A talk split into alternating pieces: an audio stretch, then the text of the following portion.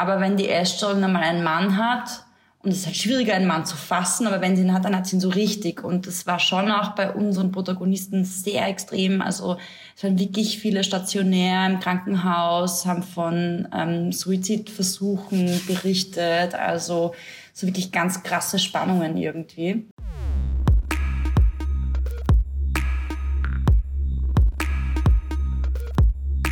Hallo und herzlich willkommen zu einer neuen Ausgabe des Am Rand Podcasts.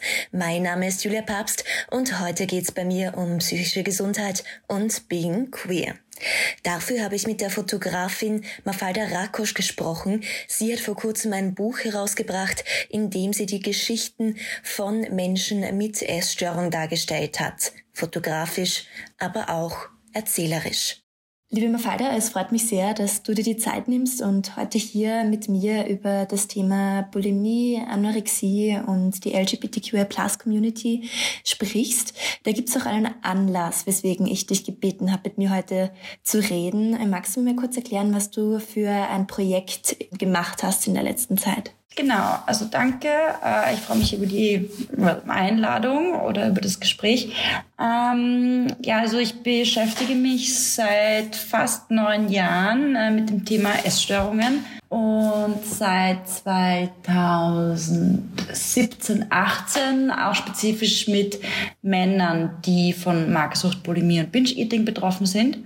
Und das Projekt heißt A Story to Tell, war meine Abschlussarbeit an der Royal Academy of Art in Den Haag und ist dann im Verlag Fotohof erschienen als Fotobuch 2020. Und genau, seitdem wird die Arbeit, vor allem jetzt, wo Corona etwas sich beruhigt hat, ähm, viel ausgestellt, viel publiziert. Ähm, jetzt eben ist gerade die Ausstellung im Westlicht und ja, wir bemühen uns, mh, mm, dem Thema und dem Projekt irgendwie so auch eine sagen, Reichweite zu verleihen, um auf Männer mit Essstörungen und Essstörungen generell aufmerksam zu machen. Ich finde es super spannend, insofern als dass Essstörungen per se an sich schon thematisiert werden. Also wir wissen, es gibt das, wir wissen, es gibt relativ viele Betroffene, aber dass gerade auch Männer davon betroffen sein können, das ist immer so ein bisschen unter den Teppich gekehrt. Wie würdest du das beschreiben? Warum ist das so? Also generell ist es relativ schwierig, so ähm, dunkle Ziffern irgendwie zu bekommen, eben weil das so tabuisiert und stigmatisiert ist und auch generell halt Essstörungen, wie soll ich sagen, etwas ist, an diese Leute kommt man relativ schwer ran. Und es stimmt schon, dass viel mehr Frauen und Mädchen ähm, betroffen sind, ähm, wenn man quasi die Statistiken anschaut, die es gibt. Aber ähm, genau deshalb, glaube ich, sind die Männer, die betroffen sind, so unsichtbar, weil es als Frauenkrankheit irgendwie ähm, so dargestellt wird und oft im Kontext ähm, Schönheitsideal und schlank sein und irgendwie als Frau perfekt aussehen wollen. Und ähm, das ist aber auch irgendwie, wo wir ansetzen wollen, weil wir Essstörungen ganz klar als Suchterkrankung also verstehen, ähm, wo quasi ein Mensch versucht mit Konflikten, schwierigen Gefühlen, ähm, allen möglichen Dingen, sage ich mal, mit denen es halt schwer ist umzugehen, ist probiert umzugehen und zu copen. Und ähm, wie soll ich sagen, wenn man das beginnt so anzuschauen, dann ähm, kann man, ja, merkt man ja auch, okay, vielleicht gibt's ja, wie soll ich sagen, Essstörung ist ja auch so ein bisschen schwammiger Begriff, weil es gibt halt Magersucht, äh, Bulimie, Essbrech oder Binge-Eating, aber auch zum Beispiel Orthorexie, was jetzt so, man muss dauernd gesund essen oder Sportsucht, also das fängt ja alles zusammen und dieser Körperkult, davon sind ja Männer aus meiner Perspektive, und das sagen auch viele Männer, schon auch betroffen. Und ähm, gerade bei unserem Projekt war es sehr, sehr spannend, das hast du auch schon angesprochen am Anfang mit dem ähm, LGBTQ, genderdiversen Menschen, die sich damit identifizieren. Also wir haben elf Protagonisten und von denen sind äh, zwei quasi straight und dann haben wir zwei, die sind trans, viele, die äh, schwul sind oder äh, transsexuell. Also wie soll ich sagen, jetzt von der Identifikation, Gender, Sex nicht ähm, der Norm entsprechen, wenn man diese heteronormative Geschichte irgendwie weiterführt. Und das hat auch einer unserer Protagonisten angesprochen, dass er glaubt, dass dieses Stigma, was diese Gruppe sowieso schon hat und diese Auseinandersetzung mit der Frage, wer bin ich, wo stehe ich in der Gesellschaft, dass das einfach sehr schwierig ist und dieser Kreislauf Stigma, Depression, Essstörung, dass so das halt beginnen kann. Und ja, ich glaube, das ist einfach eine Gruppe, die man ein bisschen also halt schwer erreicht. Und viele wissen auch gar nicht, zum Beispiel, dass sie von einer Essstörung betroffen sind. Viele Ärztinnen erkennen das auch nicht, ähm, eben weil es Männer sind. Und ähm, ja, also es geht sehr tief hinein und natürlich hat man so seine individuellen Gründe, warum man das entwickelt, Gesellschaft, Familie, eigene Geschichte etc. Ähm, aber das fand ich auch einen sehr spannenden Aspekt. Mm, also gerade wenn man so fragt, okay, was ist ein echter Mann oder was erwartet die Gesellschaft? Soll ein Mann sein, was kommt daraus und ähm, wir haben auch viel über so Stereotypes gesprochen und dass zum Beispiel viele gehänselt wurden in ihrer Kindheit dafür, dass sie anders waren.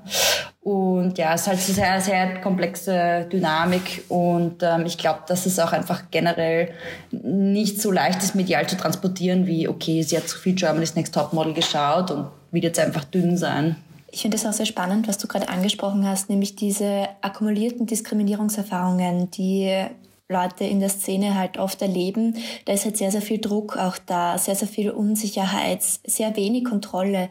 Kannst du dir vorstellen, dass durch quasi eine, eine Magersucht, durch eine Esssucht dann irgendwo auch der Versuch gemacht wird, Kontrolle zurückzuerlangen, zumindest über einen bestimmten Teilbereich? Ja, das kann ich mir sehr gut vorstellen. Also ich habe diese persönlich diese Diskriminierungsfragen nicht gemacht. Ich hatte zwar schon auch eine Essstörung, aber ich weiß nicht, wie es ist, als, wie soll ich sagen, äh, queer Mann äh, durch die Gegend zu gehen. Aber von dem, was Sie uns erzählt haben, ähm, ist es definitiv so, dass es halt auch eine Art Ausflucht sein kann. Also ja, das Ausblenden oder die Leere füllen. Ähm, und es war auch wirklich so, ich habe ja auch ein Projekt gemacht mit 20 Frauen davor, das war nicht beabsichtigt, das zu trennen. Ich habe nur einfach wirklich keine Männer gefunden beim ersten Mal, was ja auch wieder über die Unsichtbarkeit irgendwie spricht. Mm, und ähm, bei den Frauen, das sind auch einer von unseren Protagonisten gesagt, dass, ähm, dass es schon, also die Therapeutin so meinte, dass weibliche Personen schneller betroffen sind aber das schneller erkannt wird und auch wenn man so aus der Pubertät rauskommt, gewisse Konflikte oft sich irgendwie von alleine ein bisschen lösen und sie dann auch schnell wieder rauskommen, plus minus. Aber wenn die Essstörung dann mal einen Mann hat, und es ist halt schwieriger, einen Mann zu fassen, aber wenn sie ihn hat, dann hat sie ihn so richtig. Und das war schon auch bei unseren Protagonisten sehr extrem. Also es waren wirklich viele stationär im Krankenhaus, haben von ähm, Suizidversuchen berichtet. Also so wirklich ganz krasse Spannungen irgendwie. Mm, genau, und also der Florian, einer unserer Protagonisten, hat auch eben genau das angesprochen, von diesen akkumulierten Diskriminierungserfahrungen, dass er auch glaubt und er das auch beobachtet, dass das bei schwulen Männern zum Beispiel oft so ist, dass ja auch der Fokus auch ganz stark auf dem Körper ist und irgendwie dann doch auch mit Identität zu tun hat, das Problem, die Krankheit.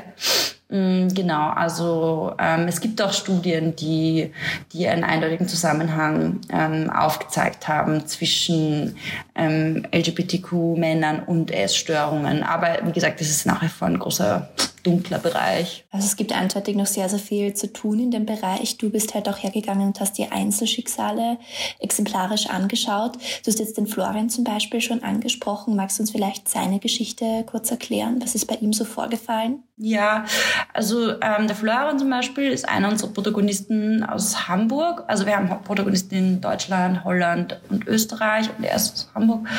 Und er ist eigentlich relativ früh schon mit dem Thema Magersucht äh, in Kontakt gekommen.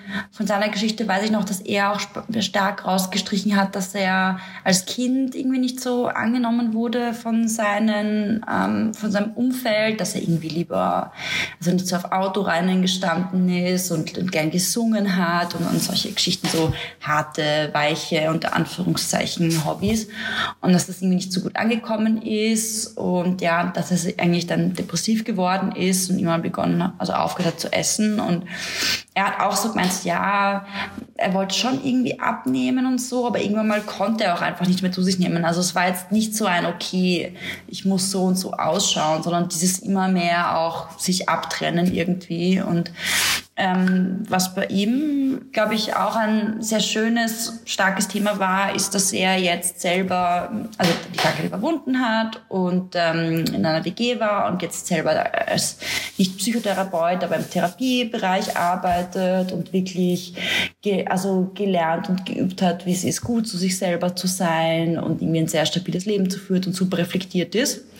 Und ähm, bei unserem Treffen zum Beispiel im Westlich gibt es auch dieses Video, wo er, weil ich habe die Leute immer gefragt, okay, wo gehen wir hin, was für ein Ort, was für ein Objekt könnte irgendwie ähm, symbolisch stehen für deine Erfahrung, weil bei ganz vielen Protagonisten ist es ja auch nicht mehr erkennbar am Körper und wir wollen ja irgendwie auch weg von diesem nur Körper zeigen.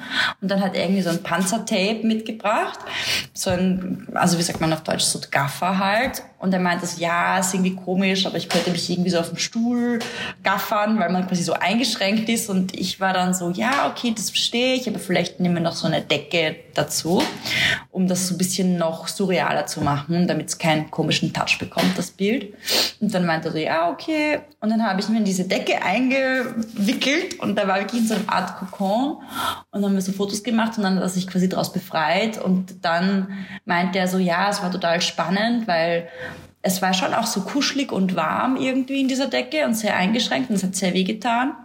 Und dann beim Rauskommen war es am Anfang sehr schwierig, aber dann ging es immer leichter und dann irgendwann mal konnte er wieder stehen. Es war total befreiend und ja, es war auf jeden Fall gut, da rauszukommen. Also es war ein total schönes Erlebnis, was wir auch so hatten. Also ich möchte auch alle Hörerinnen und Hörer animieren, sich das Buch anzuschauen auf jeden Fall und ins Westlich zu gehen, solange es noch möglich ist, weil die Ausstellung ist wirklich sehr, sehr empfehlenswert. Also es ist auch der Grund, warum ich auf dich gekommen bin. Ähm, ich finde es urschön, dass Florian das geschafft hat, sehr viel auch aus seiner Erfahrung mitzunehmen und auch an andere junge Männer weiterzugeben. Da kommen wir auch zu einem sehr wichtigen Thema, nämlich Role Models. Weil letztendlich bei Frauen, also es kennt fast jeder oder jede eine Frau, die sowas durchlebt hat. Bei Männern ist dieses Stigma dann oft zu groß, als dass sich Betroffene trauen würden, darüber zu sprechen. Inwiefern war das auch ein Gedanke, den du mit der Ausstellung beziehungsweise mit dem Buch dann auch mittransportieren wolltest, von wegen, ihr seid nicht alleine?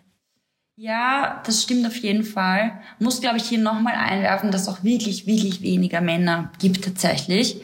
Ähm, es natürlich nicht leicht ist, sich in die Öffentlichkeit zu stellen und sagen, hey, das ist äh, mein intimstes, peinlichstes, schamvollstes psychisches Problem, Leute. So, ist kein Problem. Ähm, ich glaube, was da wirklich schön ist, ist, dass das wirklich die Motivation war, von unseren Protagonisten da dabei zu sein. Also es war für alle ähm, wirklich in Ordnung, ihr Gesicht und ihren ersten Namen zu zeigen. Das war zum Beispiel im ersten Projekt auch nicht so. Und ähm, alle, wirklich alle meinten, sie wollen gerne bei Story to Tell dabei sein, um anderen männlichen Betroffenen zu zeigen. Ihr seid nicht allein, weil sie sich das gewünscht haben in ihrer Zeit, dass es mehr gegeben hätte. Also A Story to Tell ist doch das allererste Fotoprojekt jemals, mehr oder weniger, das überhaupt, wie soll ich sagen, wo Männer so direkt darüber berichten. Also es gibt so ein, zwei Dokumentationen aus, aus, aus Großbritannien und ein, zwei eher prominente ähm, männliche Personen, die so Bücher geschrieben haben oder so. Mm, aber wir sind wirklich so das erste Projekt, das auch mehrere Leute zeigt und auch so in Anführungszeichen normale Menschen, mehr oder weniger. Genau, und ja, wir hoffen natürlich, dass es äh, zur Aufklärung beiträgt und anderen Männern helfen kann, aber natürlich auch Angehörigen, natürlich auch, keine Ahnung, Frauen mit Essstörungen oder überhaupt Menschen mit psychischen Problemen. Das ist ja jetzt auch gerade während der Pandemie immer ein größeres Thema geworden, dass man sieht, okay, es haben alle irgendwie mit ihren Dämonen zu kämpfen. Und ähm, für mich ist irgendwie auch wichtig, immer wieder eben auf das zu zeigen, was wir jetzt eh gerade besprochen haben mit diesen Rollenbildern und was für gesellschaftliche, in was für Kategorien wir eigentlich immer noch denken und wie wir Leute auch, keine Ahnung, so bestrafen indirekt, wenn sie nicht ins Bild passen.